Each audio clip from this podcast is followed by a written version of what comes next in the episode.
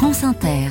Ce soir, c'est le grand classique en D1 Arkema. L'Olympique lyonnais reçoit le Paris Saint-Germain en clôture de la 15e journée du championnat. Ça fait plus de 10 ans que ces deux équipes dominent quasiment sans partage ce championnat, mais ça va peut-être ne plus être le cas bientôt. Pourquoi? Parce que la Fédération française de football a lancé l'an passé un vaste plan de professionnalisation des championnats nationaux féminins avec l'avènement en juillet prochain, enfin, de la Ligue féminine de football professionnel. Et cette semaine, pour la première fois, tous les présidents de D1 et de D2 étaient réunis euh, pour une, journée de travail à la Fédération. Une réunion qu'a suivi Julien Froment pour l'Esprit Sport. Boulevard de Grenelle, 15e arrondissement de Paris, le siège de la Fédération française de football. C'est une scène quelque peu inédite. La plupart des dirigeants emblématiques du foot français sont là. Pablo Longoria, président de l'OM, Olivier Létang, son homologue à Lille, Marc Keller, patron du Racing Club de Strasbourg, ou encore Jean-Pierre Caillot à la tête du Stade de Reims tous réunis pour parler d'un sujet, le football féminin. Tout le monde est là, ce qui est quand même une euh, performance. Il y a quelques années, euh, je pense qu'on n'aurait pas eu une assistance complète de tous les présidents euh, de D1 et de D2 qui sont concernés. Cette voix, c'est celle de Jean-Michel Aulas, le vice-président de la FFF et le grand architecte de la L2FP, la Ligue féminine de football professionnel, qui verra officiellement le jour le 1er juillet prochain.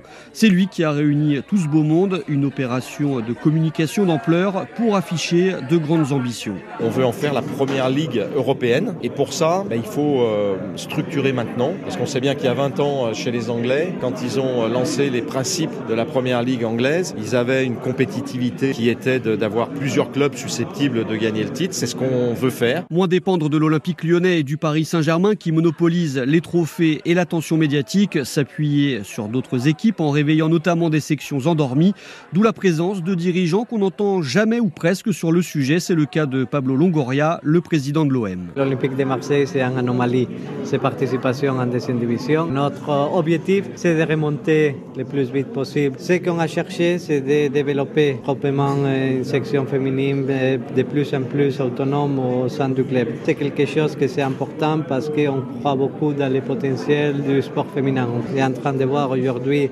c'est stimulant. Marc Keller est à la tête du Racing Club de Strasbourg. Sa section féminine est actuellement en deuxième division. À la lutte pour la montée en D1 avec l'OM, il sent que les lignes bougent positivement. Au départ, il y a quelques années, on était dans le monde amateur, donc on gérait ça d'une manière très light. Bien sûr, maintenant, D2 féminine a un budget plus important que je ne vais pas donner, mais qui augmente. Et bien entendu, si on veut monter en D1 féminine, il faudra encore investir. Mais je crois que ça, c'est la, euh, l'histoire est en marche. Je crois que la majorité des clubs français étaient là aujourd'hui. En D2 euh, féminine, vous voyez le, le nombre de clubs intéressants de Ligue 1 qui jouent et qui se battent pour monter. Donc tout le monde a de l'ambition. L'argent reste toutefois le nerf de la guerre et le modèle économique est une problématique importante. Aussi, Jean-Michel Aulas multiplie les rendez-vous avec des entreprises françaises du CAC 40 pour les inciter à investir dans cette nouvelle ligue. De nouveaux sponsors sont également attendus. La protection des joueuses via de nouvelles conventions collectives sont aussi à l'ordre du jour. Bref, les chantiers sont encore nombreux, mais tout est fait pour que la France reprenne un temps d'avance sur la concurrence européenne.